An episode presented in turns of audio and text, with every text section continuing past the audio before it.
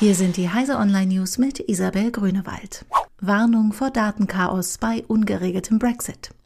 Nach der klaren Absage des britischen Parlaments an der zwischen der Regierung in London und der Europäischen Union ausgehandelten Regelung für einen geordneten Brexit wächst die Sorge in Europa weiter. Der Digitalverband Bitkom etwa warnte vor einem Datenchaos. Deutsche Unternehmen müssten britische Firmen und Kunden im Fall eines ungeregelten Brexits wie solche außerhalb der EU behandeln. Der Datenverkehr mit einem Land wie Uruguay wäre ab dem 30. März einfacher als mit dem Vereinigten Königreich, warnte Bitkom-Präsident Achim Berg. Union fordert mehr Ermittlungsinstrumente im Netz. Die CDU-CSU-Bundestagsfraktion hat die anderen Parteien nach dem bundesweiten Cyberangriff auf Politiker und Prominente aufgerufen, bei der Verschärfung von Strafen und einer Ausweitung der Befugnisse der Ermittlungsbehörden nicht auf der Bremse zu stehen. Beispielsweise könne ein Tatbestand des digitalen Hausfriedensbruchs eine Möglichkeit sein, eine Lücke zu schließen. Es gehe etwa um das Ausspähen von Daten und Datenhehlerei.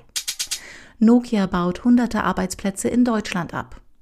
Der finnische Netzwerkausrüster Nokia will in Deutschland 520 von 3500 Arbeitsplätzen abbauen. Es seien alle Standorte, Funktionen sowie Geschäftsbereiche betroffen. Ziel sei es, die langfristige Wettbewerbsfähigkeit von Nokia zu sichern, sagte Deutschlandchef Wolfgang Hackenberg laut Reuters. Nokia hatte auch im dritten Quartal 2018 wegen schlechter Geschäfte in einem umkämpften Markt weiter rote Zahlen eingefahren.